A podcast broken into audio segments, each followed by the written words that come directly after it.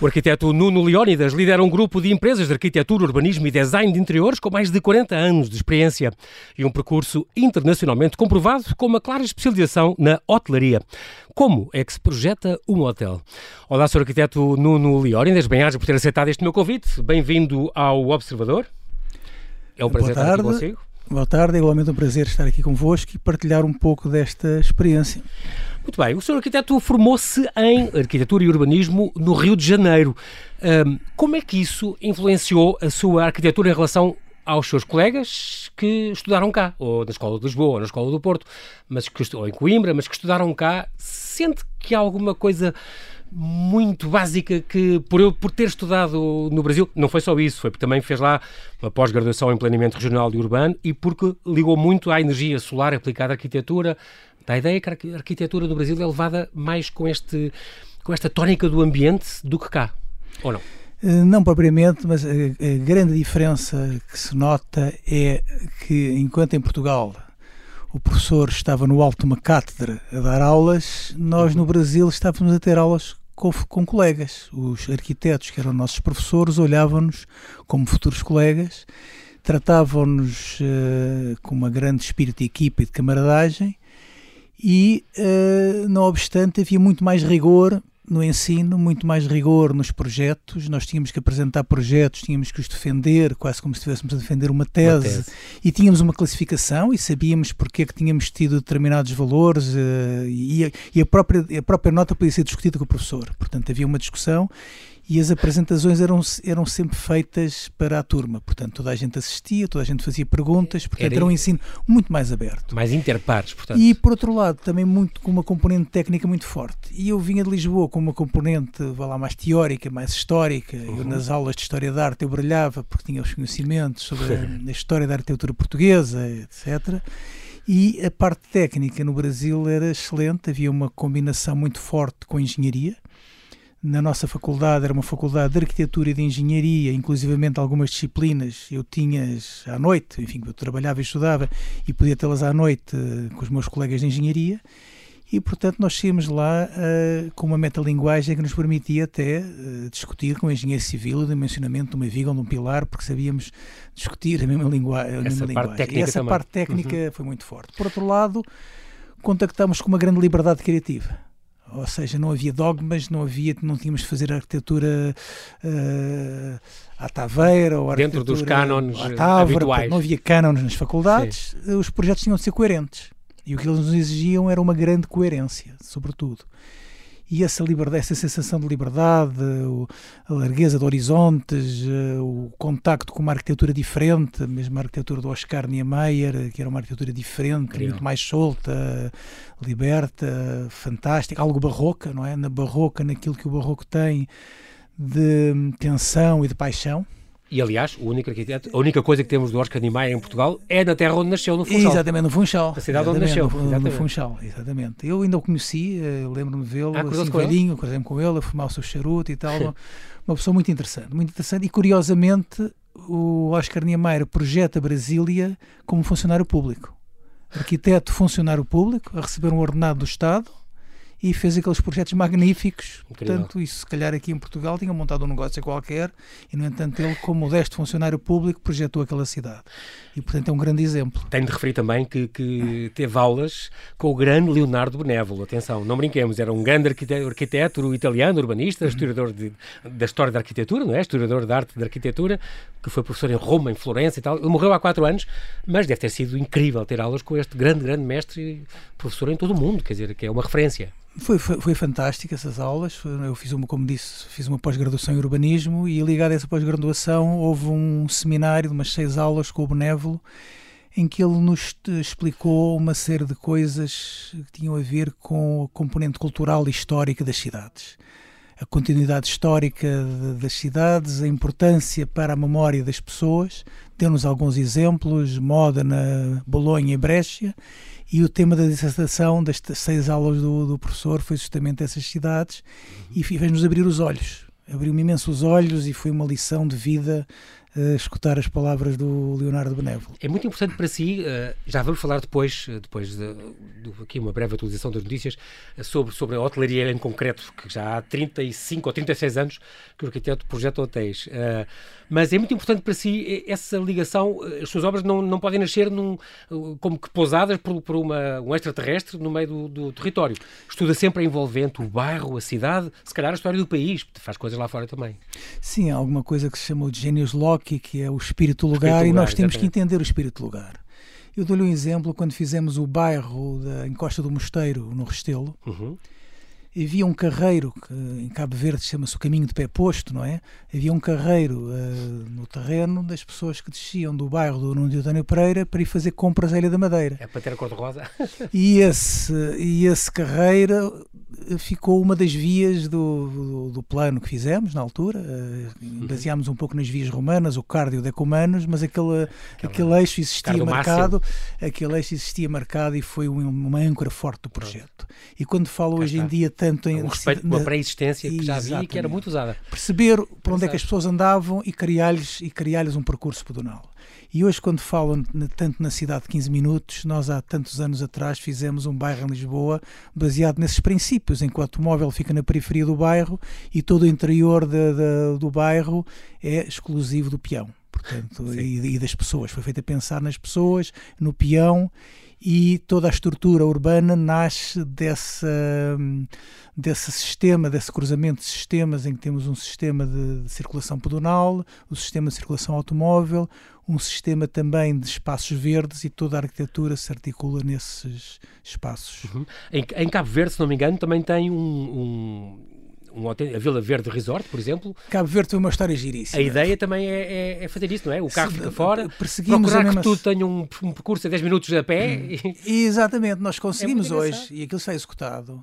E Cabo Verde tem uma história giríssima, uh, tem várias histórias giras em relação a isso. Mas aquela obra está executada e é gratificante nós percorrermos a via pedonal, a grande via pedonal que estrutura a uhum. obra ao longo de 10 minutos a pé e é, é, máximo, e, o é, é interessantíssimo ir vendo os vários ângulos, as várias perspectivas que a cidade nos vai dando eh, e, e no fundo realizar ideias que tínhamos e torná-las realidade. Essa história de Cabo Verde foi muito teve duas coisas interessantes. Uma, que nós conseguimos aprovar um plano em dois meses com estudo de impacto ambiental incluído, algo que era impossível em Portugal.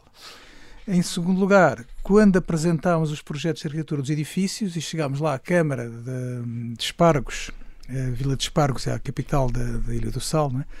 uhum. ao, ao, município da Ilha do Sal, um, chegámos lá com uma carrinha cheia de projetos. Imagina entregar projetos de 106 edifícios, mais umas 200 casas, descarregámos aquilo numa sala e os, os nossos colegas da Câmara ficaram a olhar para aquilo. E o Presidente da Câmara com grande pragmatismo, virou-se virou para os técnicos e perguntou: Então o senhor arquiteto assinou um termo de responsabilidade? Não assinou? Assinou, sim, senhor. Então vou aprovar o projeto fazendo fé na sua declaração de responsabilidade. Era algo que também nunca seria possível em Portugal, ah, apesar da lei o permitir. A lei, mesmo a lei em vigor à época, permitia isso e tive de ir para Cabo Verde para receber essa lição. Incrível, porque então, o projeto ainda estaria hoje a ser pensado. Mas, e... para, para eles apreciarem aqueles, aqueles dossiês todos, não conseguiram e fizeram fé na, na, na, declaração do arquiteto. Muito curioso. Um, entretanto, foi, teve vários prémios, chegou a ser personalidade do ano na revista imobiliária eh, em 2005, deu professor, foi professor, inclusive de arquitetura ambiental na, nas BAL, nas, Belas Artes em, em, em Lisboa, uma, uma pós-graduação especializada, eh, porque esta, e trabalhou, por exemplo, nos serviços do bem-estar rural do Ministério da Agricultura. É engraçado isto, porque tem, há muito no seu percurso esta ligação a, a, ao verde, à aerodinâmica, também, também estudou isso no LNEC, com, com os engenheiros do LNEC, a arquitetura e, portanto, esta parte da arquitetura ambiental eh, que, que o tem marcado eh, muito. E também é membro, já há 40 anos, desta Sociedade Portuguesa de Energia Solar.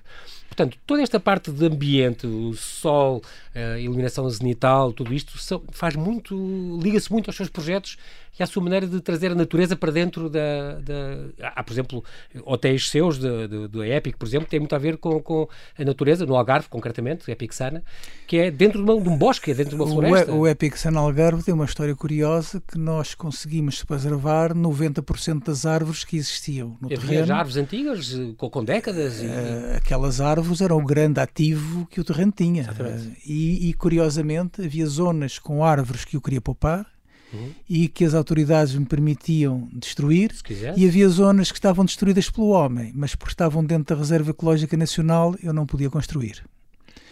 Isto levou-me a. Eu sou teimoso nestas coisas Sim. e disse: Não, eu quero poupar estes pinheiros e quero construir aqui onde há umas ruínas. E, enfim, ao fim de, de uns meses de discussão, e foi uma discussão séria, profissional, uhum. em que passamos para além, muito para além dos documentos e de, de, dos, de, dos, dos, desenhos, enfim, a, a, Carta da Reserva Ecológica Nacional era feita à escala de 25 mil e foi feita uma análise rigorosa do local, do local uhum. e autorizaram-nos justamente construir no sítio onde estavam as ruínas e poder poupar os pinheiros que lá estavam há dezenas de anos, não é? Portanto, essa história foi curiosa. Muito engraçado e, e que, infelizmente, não é prática corrente eh, naquela, na urbanização do Algarve, é uma coisa que nós temos vindo a ver, a ver infelizmente Sim, se reparar o Epic Sun, por exemplo, do mar praticamente não se nota, está perfeitamente integrado, na, na, paisagem. paisagem e, e, em relação a quem percorre os espaços, portanto, a pessoa não tem consciência do que lá está construído porque praticamente só vê verde. Exatamente. Sr. Arquiteto, nós temos que fazer aqui um brevíssimo intervalo e já voltamos à conversa. Até já.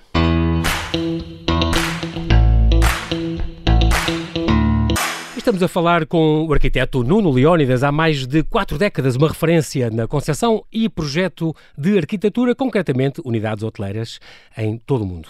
Estamos aqui a falar uh, arquiteto também porque eu tenho aqui este livro na mão, esta edição da Usina, eh, da Usina Books, uh, chamado Hotel Design Book, NLA, Nuno Leónidas Arquitetos, é mais uma edição do grande editor José Manuel das Neves, de 2020, com este grafismo de Gustavo Soares, é um livro lindíssimo que uh, começa logo, uh, aliás, no fim, uma pequena nota sua a dizer que este livro foi escrito em plena, em plena pandemia, numa altura em que a humanidade enfrenta uma das maiores ameaças à vida das pessoas, à forma como vivem, como se relacionam, viajam e desfrutam do lazer.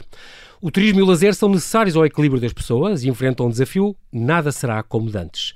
Aqui no nosso ateliê encaramos as dificuldades como desafios, fazemos os desafios oportunidades para aprender novos caminhos. Continuamos aqui juntos, apesar da distância, mais próximos que nunca. Como é, como é, que viveram este ano e meio, uh, arquiteto? Foi tudo em teletrabalho?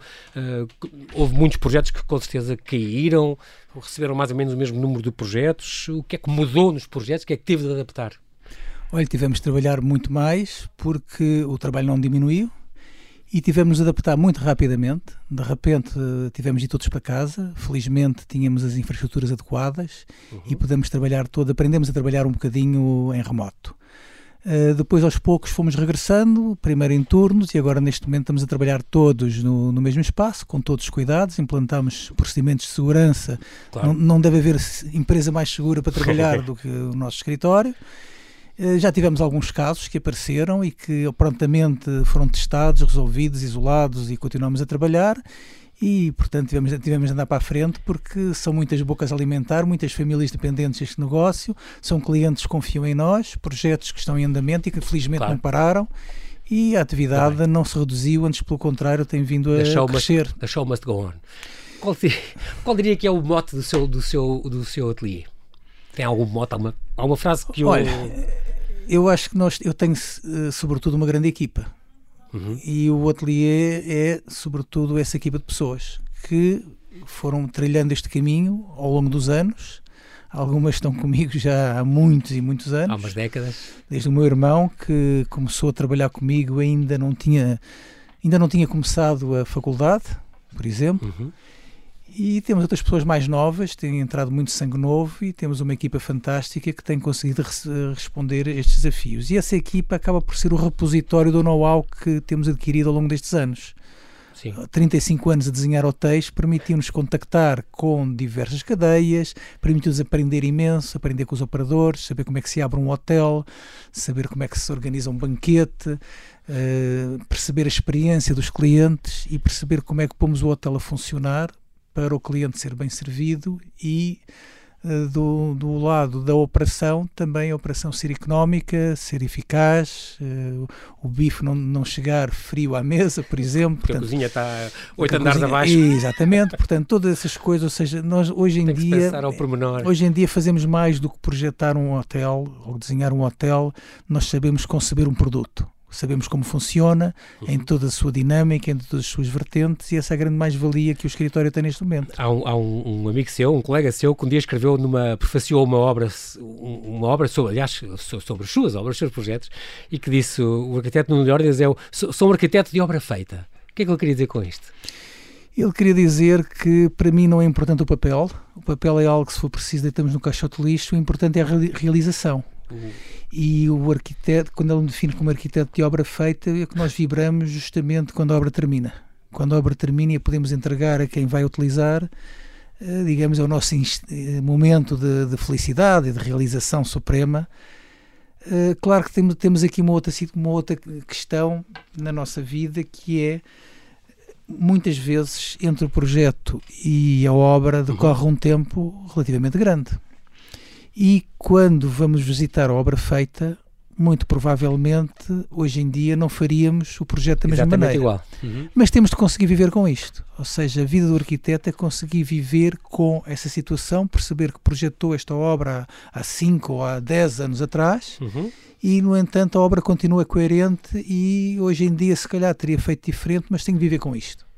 É o Senão, caso, por exemplo, da, da, do Miria. Do Miria, por exemplo, Miria foram onde... 14 anos. Estamos a falar, 14 anos. Estamos a falar daquele grande, grande hotel, se não me engano, chegou a ser o mais luxuoso de Lisboa, que é ali na Torre Vasta é, Gama, no Parque E é o, mais, e é o, hotel mais fantástico de Lisboa. Isso tem uma história curiosa, porque esse hotel não. foi concebido na praia, a olhar o mar e a desenhar com o dedo na areia uh, a forma do hotel. Portanto, é uma coisa, uma coisa curiosa. Foi inaugurado em 2012, foi mais de uma década de projeto e obra, portanto, tem 23 pisos, 143 metros de altura, 150 quartos executivos, 26 superiores, 9 suítes e, e tem uma spa nas um nuvens, com, nuvens que é uma coisa incrível. Aquele spa é um spa fantástico. São uma de velas, a ideia é um bocado as velas que abraçam a ideia, a ideia torre. Era, tinha, a torre era um mastro, eu sou marinheiro, portanto, eu navego, sou velejador, e, portanto, navego, e então vi aquela torre como um barco entrar no rio com o um mastro e as velas eram como se fosse um spinnaker, uma, enfim, uma vela envergada no mastro. Enfim. E foi concebido como duas velas com uma abertura no meio, um rasgo no meio que permitiria as pessoas subirem no elevador e durante o percurso do elevador até o restaurante, que agora está lá em cima, que é o 50 Seconds, a pessoa poderia ver o hotel e continuar a ver o mar. Chama-se Mar da Palha, não é o rio. Chama-se Mar é da mesmo, Palha. De portanto, todos os quartos se vê, tem o mar. De todos os quartos se vê e a subir no elevador continuamos a ver o mar porque vemos através do hotel. E a experiência do cliente é fantástica. A pessoa entra no quarto e está a ver o mar. Deita-se na cama, está a ver o mar. Está a trabalhar na secretária, a olhar para o mar. Exatamente está a tomar um duche, olhar para o mar e a fazer a barba também olhar para o mar. Portanto, é uma é um ligação com o mar uh, fantástica. É? também é, por exemplo, responsável por aquele Evolution, muito curioso, aquele na, na, no Saldanha, que tem aquela mão. Isso tem uma história engraçada. Era um pai 11 da noite. Um pilar do canto é uma Exatamente. mão a segurar o prédio todo. Era um pai 11 da noite, estávamos ali a resolver o projeto do edifício. Com o engenheiro. Com o engenheiro. E o desgraçado, chamámos nomes ao engenheiro, pá, quer pôr um pilar aqui na esquina, isto fica horrível. O que é que vamos fazer aqui neste pilar? Então lembrei-me, pá, isso se a gente pusesse ali uma mão a segurar o prédio. Assim, aquelas é ideias malucas, está assim às 11 da noite, meia-noite, mas por ali, bora pôr ali uma mão a segurar o prédio. E começámos a ver e começámos a achar piada naquilo é um e, e colocámos a mão. Também, Era um momento de humor. Porque acho que a arquitetura também tem de ser divertida e também tem de ter um bocado de humor. E um, o projeto foi chumbado no IPAR. Chegou a IPAR, okay. uh, não aceitaram. Porque Mas IPAR era... porquê? Aquilo é uma zona classificada ali, no Saldanha, não? Uh, ali ali uma, um bocadinho do hotel apanha uma área de proteção lá de um edifício okay. qualquer. E então acharam que aquela mão, pronto, não, não, não tinha não razão de ser nada, ali. Sim. E eu, como sou teimoso, mais uma vez apelei para o Conselho Consultivo, uh, uh, enfim, uh, Conselho do, do meu saudoso amigo Vasco Massapina, que já nos deixou. Disse, ah, porque é que não apelas para o Conselho Consultivo? E eu apelei para o Conselho Consultivo do IPAR, onde estava o Tomás Taveira, o, o Alcino Soutinho, enfim, grandes é, arquitetos. E olha, fui apro aprovado por unanimidade no Conselho Consultivo do IPAR e graças ao Conselho Consultivo de IPAR, está ali aquela mão. Porquê que, porquê não ficou como marca do Evolution? Eu estou a dizer isso porque depois houve outros, eh, na Geórgia, em Tbilisi, se não me engano. Fazer, exatamente. Em Casa Blanca também há uma ideia. Estamos a fazer um em Casa Blanca. E em Gaia. E estamos a fazer em Vila Nova de Gaia. Pronto. E não, não tem todas a mão porquê? Devia ter? a mão é uma coisa única e irrepetível, que okay. aconteceu naquele caso, naquela situação, para, mim, marca para esconder, para esconder aquele pilar. Aquele pilar.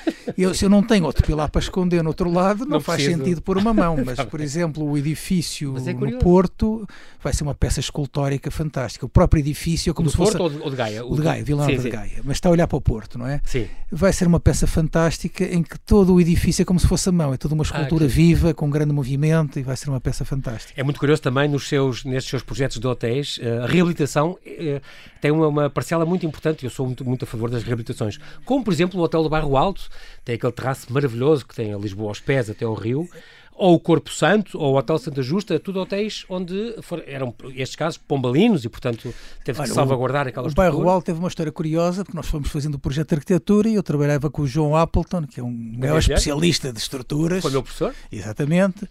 E eu dizia, pois, porque aqui há um restauro de estrutura pombalina a manter, não é? Aqui, nós recuperámos, o edifício tinha uma estrutura já com alguns elementos metálicos e de betão e tinham destruído a estrutura sim. pombalina e o João recuperou, sim, sim, recuperou toda a estrutura pombalina. E ele dizia, oh, arquiteto, você vai fazendo o projeto e eu vou atrás a colocar a estrutura. eu não tive projeto de estrutura. O João Appleton ia atrás e ia colocando a estrutura, reforçando com vigas de madeira e ferro, etc. Isso é Edgar Cardoso que trabalhava assim. Exatamente. e o que é um facto é que caminhando no hotel, não se ouve um único ruído, ficou muito mais sólido, aquela estrutura pombalina. Ele Incrível. Ficou muitíssimo mais sólido, parece um edifício feito em betão armado. Não parece Foi nada. mantida a gaiola pombalina, que é, é, muito curioso. O Hotel do Corpo Santo tem uma história curiosa que é transformar uma adversidade numa vantagem competitiva. É a adversidade.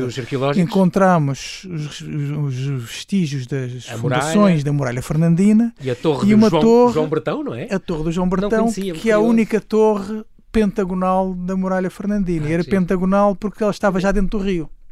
E, portanto, tinha assim um ah, aspecto, um contraforte virado um, ao rio. Um quebra-mar, exatamente. E um quebra-mar. Que engraçado. E então foi feito um trabalho fantástico com o historiador, Mas com arqueólogos. Todo, e tem parou, que, tem que ir parou, é? teve de saltar a estrutura do projeto, escavar, investigar, inventariar, isto foi acompanhado pela Direção-Geral de Património Cultural. Não se tirava de lá uma pedra sem eles autorizarem que se tirasse aquela pedra. Houve estruturas que foram retiradas ah, para preservar a, a muralha. Era integrar aquilo então no projeto. E então a muralha foi integrada no projeto como um elemento mais valia. Hoje em dia a pessoa pode tomar um café ou pode tomar uma junto bebida junto à muralha fernandina e usufruir um bocadinho da história de Lisboa muito, muito curioso. Uh, também houve outros casos eh, lá fora, falámos de Cabo Verde, também, se não me engano, Luanda também foi um caso importante que construíram, o Epic também lá. Eh, o Luanda. Epic foi uma, foi uma, grande, uma grande obra, obra difícil, trabalhar à distância foi uma obra difícil, mas conseguimos realizá-la com sucesso. É? Aqui também na Almirante Reis, uh, é uma zona, outro dia falava disso consigo, uh, é uma zona, este, por exemplo, estou a pensar neste Hotel dos Reis, se não me engano, este WC Boutique Hotel. O uh, WC, e agora estamos a fazer outro também com a Nini, que é o Hotel dos Reis, não é? Portanto, Exatamente. Isto, e, ah, está a nascer ainda, é isso? Sim, está a nascer ainda. Mas é toda, cá está, é numa zona da, da, e temos mais outro, também fizemos também num, ali ao virar da esquina, e de facto, os hotéis. O Leaf Hotel, do Cono Redondo, por exemplo. Também o é um... Leaf Hotel também é, um, também é um projeto, isso foi mais, é também, foi mais também da Teresa, que ela fez um, fez um trabalho notável ali no, no Leaf. E então... Um, concretamente a Almirante Reis, aí é num território... A hotelaria contribuiu para é requalificar isso. e regenerar uma parte da cidade. Estava, já, estava já, degradada. Sim, já estava, estava, estava a ver já um esforço. Do, lá, tinha má, má, má sim, fama, fama e de repente a hotelaria surge ali como um elemento, a importância da hotelaria para fazer cidade. Cidade. Para fazer cidade. E na altura o António Costa deu-nos deu um apoio grande, na altura, porque uhum. percebeu, aliás, foi na altura em que ele muda o gabinete da Câmara para Almirante Reis, uhum e uh, dá uma força grande àqueles projetos. Isso é muito engraçado porque está mesmo a mudar aquela. Agora já tem uh, aquelas estruturas, tem decoração e, e, obras de arte de Joana Vasconcelos no, no passeio, fez aquela via pietonal toda grande, sim, sim, sim, tem restaurantes muito engraçados, está, está em grande, em grande uh, pujança aquela zona do, do Intendente e ainda bem. E quem a viu há 40 anos, esta parte, há 30 exatamente. anos. Projetar um hotel, qual é a primeira preocupação quando se projeta um, um, um hotel, uh, esta máquina de habitar temporária? Olha, um hotel é um projeto que tem muitas valências. Tem a valência de dormir, de comer, comer. de trabalhar, portanto, no fundo tem todas as valências, as reuniões, o bem-estar, os spas. E, portanto, nós temos de primeiro perceber como é que é o terreno, o que é que o terreno nos diz, o que é que o terreno aconselha, e depois imaginar o hotel de dentro para fora. Ou seja, nós não partimos da fachada para o interior, mas temos de partir do interior do esqueleto para começar a criar o corpo começar a colocar as veias, os músculos, etc. E depois no final colocar a epiderme, não é? E a nossa maneira de projetar um hotel é sempre de dentro para fora. Pensar como é que ele vai funcionar, como é que o cliente vai entrar, o que é que ele vai ver, o que é que ele vai sentir e como é que nós o vamos operar. E assim vai nascendo o projeto. Projeta experiências, portanto, mais do que dormidas, confortáveis e boa gastronomia. São experiências. As pessoas levam do, de, destes hotéis uma experiência, uma memória boa.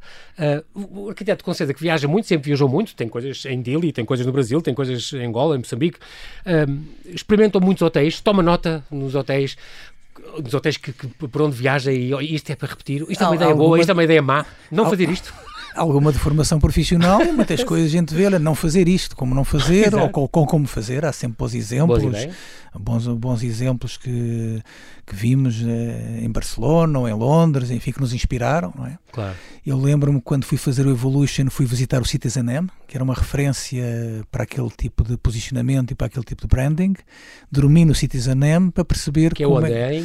Eu, eu dormi no do, do aeroporto de Schiphol de Amsterdão. Okay e, portanto, nós temos de viajar, temos de ver um bocadinho o que é que está a ser feito, perceber o que é que as outras cadeias estão a fazer e tentar antecipar. também são uma referência. E tentar antecipar, e tentar eh, Sim. ir um bocadinho mais além.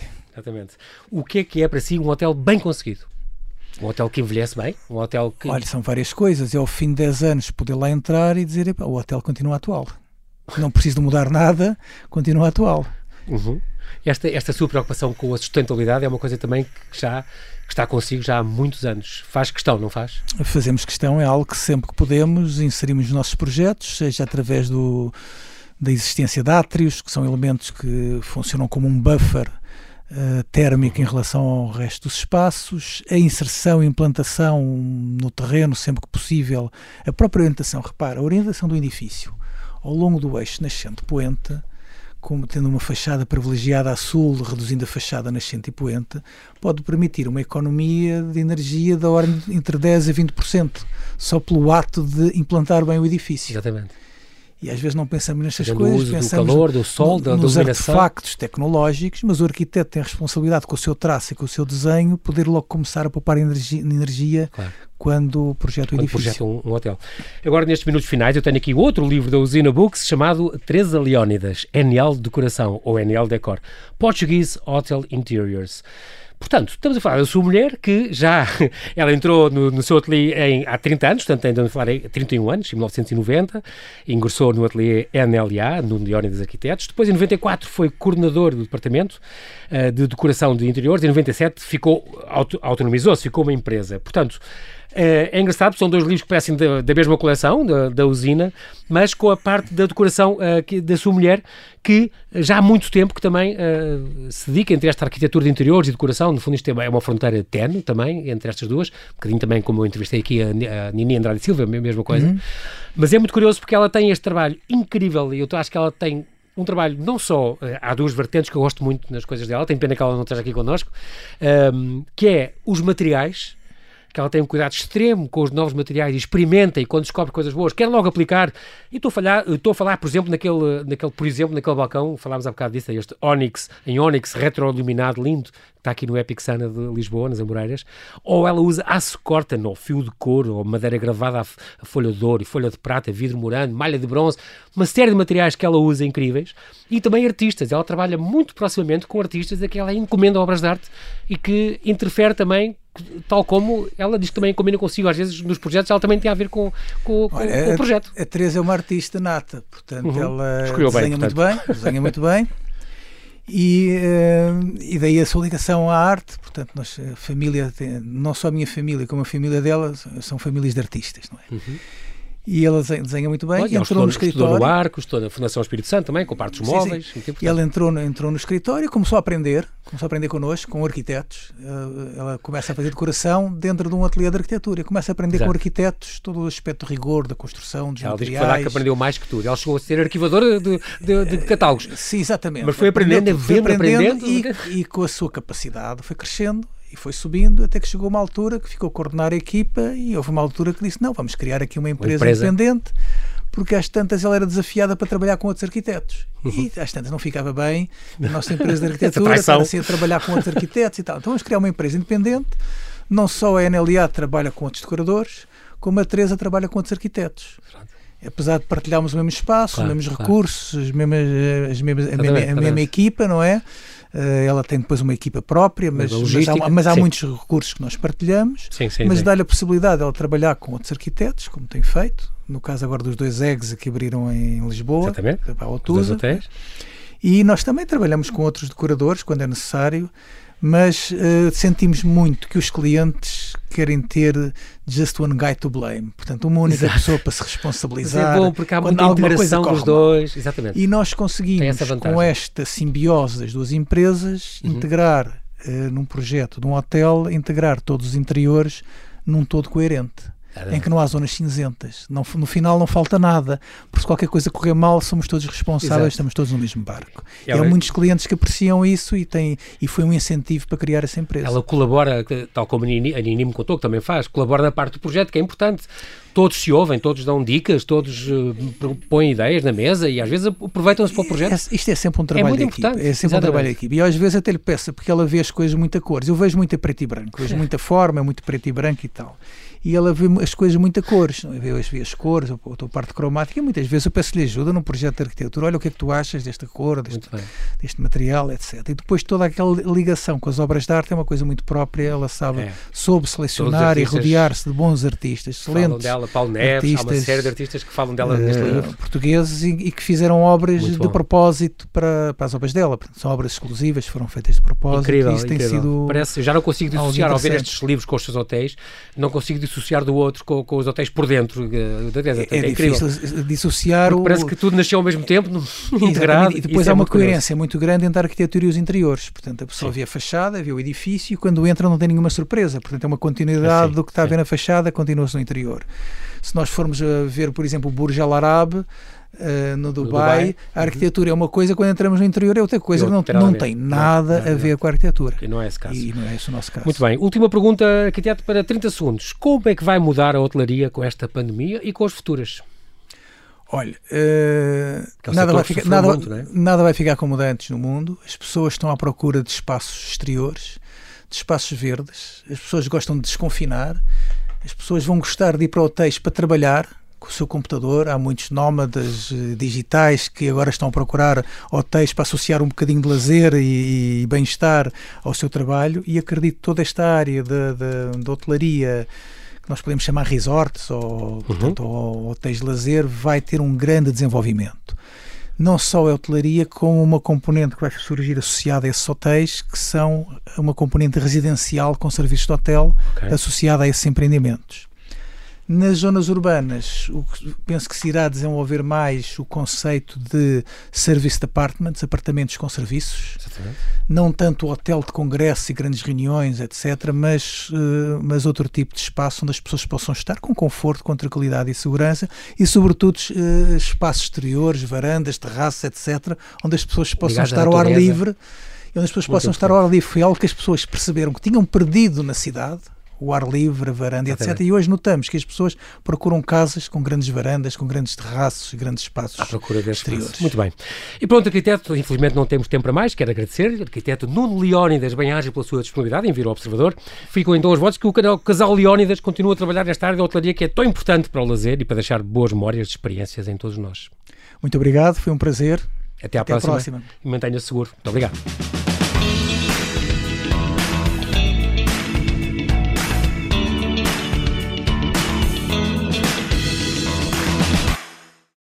Obrigada por ter ouvido este podcast. Se gostou, pode subscrevê-lo, pode partilhá-lo e também pode ouvir a Rádio Observador online em 98.7 em Lisboa e em 98.4 no Porto.